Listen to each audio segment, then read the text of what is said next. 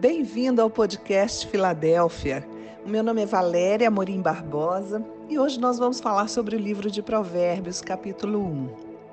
Olha, eu amo o livro de Provérbios. Há 23 anos eu comecei a conhecer melhor e a me aprofundar nesses ensinos, e aí desde então quando eu falo do amor de Deus a alguém, da importância de conhecermos a Bíblia Sagrada, eu sempre tento dar um jeito de recomendar a leitura desse livro que é tão precioso, tão rico, tão cheio de sabedoria e entendimento. É um livro que leva o título também de Provérbios de Salomão, porque quase todos os capítulos são de autoria desse rei, um rei extraordinário que foi impecável mesmo como administrador e ele é conhecido como o homem mais sábio e mais próspero que já existiu na face da terra até os dias de hoje. E ele é o filho do rei Davi, um dos filhos. E quando o rei Davi foi ungir o seu filho Salomão como novo rei de Israel, Davi deu instruções muito valiosas para ele. E essas instruções estão lá no livro de 1 Reis, capítulo 2, versículos 2 e 3. Leia esta passagem lá que vale muito a pena. E assim, o rei Salomão reinou sobre Israel por 40 anos. E durante todo esse tempo ele escreveu 3 mil provérbios e mil e cinco cânticos. Olha lá em 1 Reis 4,32 que isso está expresso lá. Então, um homem que produziu muito, né? Tantas coisas maravilhosas tantas coisas que dá vontade de falar, mas a gente não, não dá para, não é o momento agora. Então, o que nos interessa agora, para esse livro de Provérbios que nós estamos começando hoje, com o capítulo 1, para a gente entender como é que foi que começou tudo. Quando Salomão já era rei numa noite, Deus apareceu a ele em sonho e disse que daria o que o seu coração desejasse. E o que que Salomão decidiu pedir a Deus? Ele decidiu pedir sabedoria. E por que, que ele pediu sabedoria? Salomão era jovem, ele amava o Senhor, ele aprendeu isso com seu pai e ele tinha uma grande preocupação com aquele povo sobre, sobre, sobre o qual ele estava reinando. E ele também tinha um desejo muito grande de preservar os mandamentos de Deus. Por isso ele queria muito, muito mesmo saber discernir claramente entre o bem e o mal. E aí ele pediu e o Senhor se alegrou muito com isso. Ficou muito orgulhoso dele, deu a Salomão uma sabedoria tão grande, tão especial, que jamais foi dada ou Deus daria no futuro a nenhum outro ser na face da terra. E Deus deu ainda mais a ele. Salomão recebeu vida longa e muita glória, muita fama e um reinado de muitas realizações. E com essa maravilhosa dádiva que ele recebeu de Deus, naturalmente ele passou a ter responsabilidades sobre essa, essa dádiva, sobre esse presente. Né? Era a responsabilidade de arregaçar as mangas e alinhar a mente dele para, durante toda a sua vida, ir pondo em prática essa sabedoria que ele ganhou de presente, preservando isso. E ele tinha também que preservar o dom é, com, com fidelidade, com responsabilidade, e ele sabia que Deus estava com ele, estaria com ele, assinando embaixo de tudo que ele fazia, enquanto, desde que ele obedecesse e fosse fiel aos mandamentos e estatutos do Senhor. E à medida, enquanto ele fez isso, o Senhor esteve com ele e o abençoava grandemente, poderosamente. Da mesma forma, né, cada um de nós pode receber a sabedoria de Deus e ter a presença de Deus na nossa vida. É uma presença poderosa, o Senhor estando lado a lado conosco.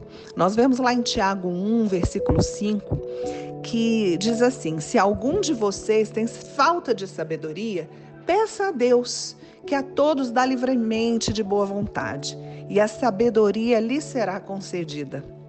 Mas aí a gente lê mais um pouquinho lá para frente e vê que tem um detalhe aí importante. Diz assim: porém, peça com fé. Peça com fé, sem duvidar, pois aquele que duvida é semelhante à onda do mar, levada e agitada pelo vento. Aí ele complementa: Não pense tal pessoa que receberá coisa alguma do Senhor, pois tem mente dividida e é instável em tudo que faz. É aquele famoso homem de ânimo dobre, né? Então, bom, vamos a ao nosso capítulo 1 de hoje. Nós estamos iniciando e vamos ver esse capítulo, que no versículo 7 diz assim: O temor do Senhor é o princípio do conhecimento, mas os insensatos desprezam a sabedoria e a disciplina. Isso quer dizer que o temor do Senhor é o alicerce da sabedoria. Ou seja, diz para nós que para sermos sábios de verdade, nós precisamos primeiro temer a Deus. E temer a Deus é ter reverência, ter obediência a Ele e a todos os princípios dele. É nos curvar humildemente diante da, da soberania, desculpe, da soberania de Deus. Mateus 6,33 diz assim: Busque em primeiro lugar o reino de Deus e a sua justiça, e todas as outras coisas lhe serão acrescentadas. E a segunda parte do capítulo 1 traz conselhos para fugirmos da cobiça e da sedução da má influência. Mostra que a sabedoria está clamando nas praças, está disponível de uma forma gratuita, graciosa para quem a desejar e a buscar.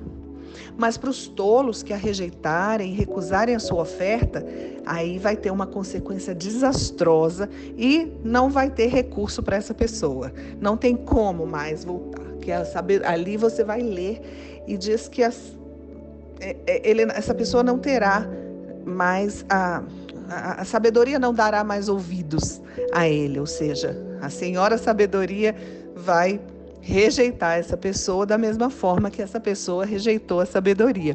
Então, eles vão comer do fruto das suas decisões, das suas atitudes e vão se fartar dos seus próprios conselhos. Conselhos vazios, conselhos enganosos. E mais, vão ser levados à perdição por uma falsa sensação de bem-estar que eles têm, normalmente, achando que estão fazendo as coisas certas, né? E é um engano, é uma armadilha. Olha só que coisa séria. Mas você é diferente, né? Em nome de Jesus, nós somos diferentes. Você precisa tomar as rédeas da sua vida montar nesse cavalo arriado agora que está passando na sua frente.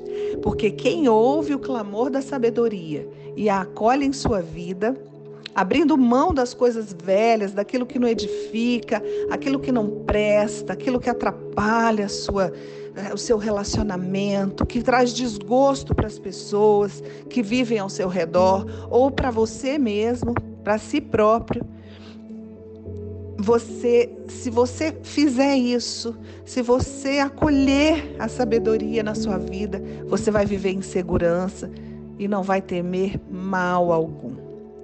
Quem humildemente se submete a essa soberania, a soberania de Deus e acata a repreensão, essa pessoa recebe um espírito de sabedoria. E essa pessoa é, Deus diz que a essa pessoa vão ser revelados os pensamentos do nosso Senhor. Isso está expresso lá no capítulo 1, nessa segunda parte. Né? Então, é, vamos imaginar que você está numa estrada, que no final dessa estrada está a sabedoria. É a estrada que leva até a sabedoria. E aí eu te pergunto agora, em que ponto você está nessa estrada? Onde é que você se encontra nessa fase da sua vida? Vamos, eu vou colocar aqui alguns pontos. Você está em um engarrafamento gigantesco, você está lá parado, ou então andando muito devagarinho, quase parando. Você está se sentindo preso a algo, se deixando sufocar por tantas coisas ali, parado naquele engarrafamento, nessa estrada da sabedoria? Ou você está dando ré no meio da estrada? Retrocedendo, recuando nas coisas, recuando nos seus sonhos. Ou você está dirigindo perigosamente, sem carteira, sem cinto de segurança, sem lei, sem responsabilidade, sem propósito, sem objetivo, sem foco. Ou você está na faixa da esquerda, aquela mais rápida, mais desimpedida, seguindo em frente, andando firme, ligeiro e constante.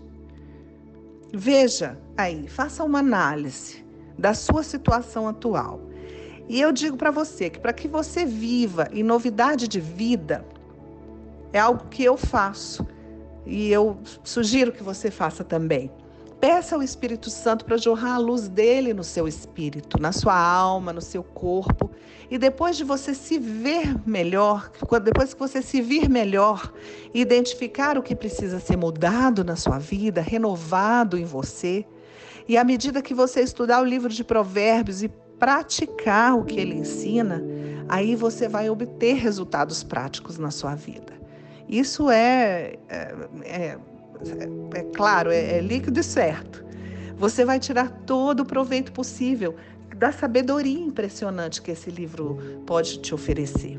É muito ensinamento, é muita variedade de assuntos, é muita riqueza, né, de que você está prestes a desfrutar. Então, o que eu digo para você com muito carinho é aproveite todos os dias para ler cada capítulo do livro de Provérbios, antes de ouvir e receber com atenção cada palavra que vai ser falada aqui, em cada episódio desse podcast, aqui com o pessoal da Igreja Batista Filadélfia. E ao final do estudo dos 31 capítulos, você vai ser uma outra pessoa, uma pessoa muito melhor do que você já é né? E vai ser uma pessoa que vai olhar no espelho e vai ter certeza que está perdoada, vai ser renovada, ensinada e uma pessoa muito sábia, dada, a, a, tendo é, recebido de Deus a sabedoria. Aleluia! Isso é poder de Deus. E isso só depende de uma decisão nossa, né? Então, eu digo para você que os provérbios são uma riqueza de ensino para nós e eles estão à nossa disposição. São, é sabedoria que foi é, dada de geração de, de, passada, de geração a geração.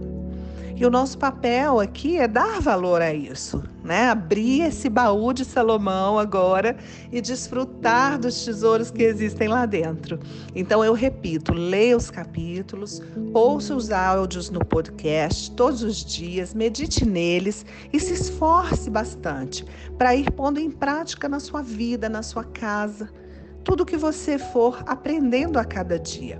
E você vai ver brotar esses frutos tremendos de segurança, paz, direcionamento, amor próprio, vida abundante em Cristo, saúde física, mental, financeira, nos relacionamentos.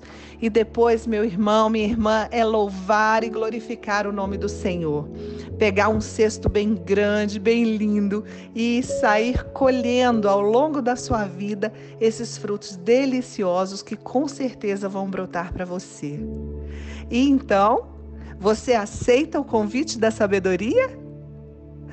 Ah, com certeza, né? Vamos, eu aceito esse convite e você vai aceitar hoje esse convite da sabedoria na sua vida. Porque se você já tem sabedoria, você terá mais ainda. Amém? Amém. Então fique atento, pois em breve nós publicaremos o próximo capítulo. Um abraço bem carinhoso em Cristo para você.